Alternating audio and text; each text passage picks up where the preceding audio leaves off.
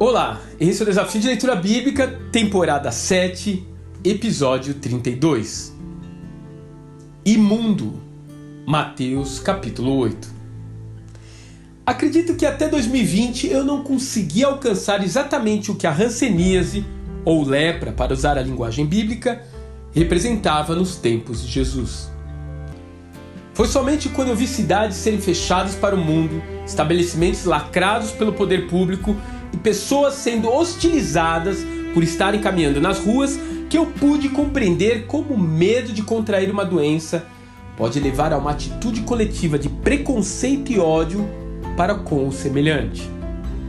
Com isso em mente, imagine uma situação dessas há dois mil anos, em Jerusalém, onde não apenas o tratamento era inexistente e as condições de saúde péssimas, mas a classe religiosa ainda sofria de uma espécie de toque com relação à impureza cerimonial.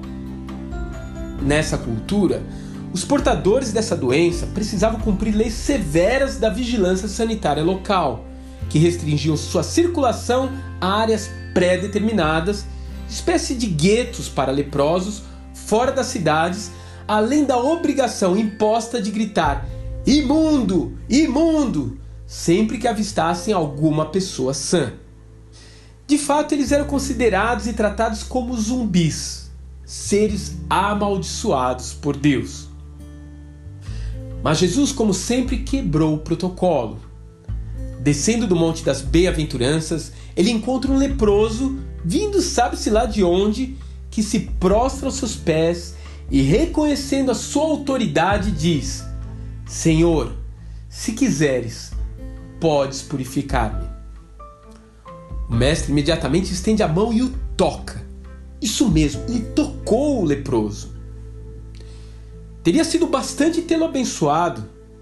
Talvez um gesto com a cabeça demonstrando consentimento teria sido suficiente para a cura.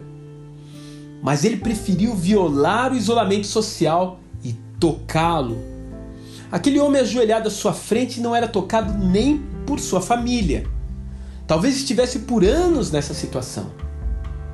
Sem um abraço, sem um beijo, sem percepção dolorosa na pele, no entanto, com a alma plena de sensibilidade dolorosa.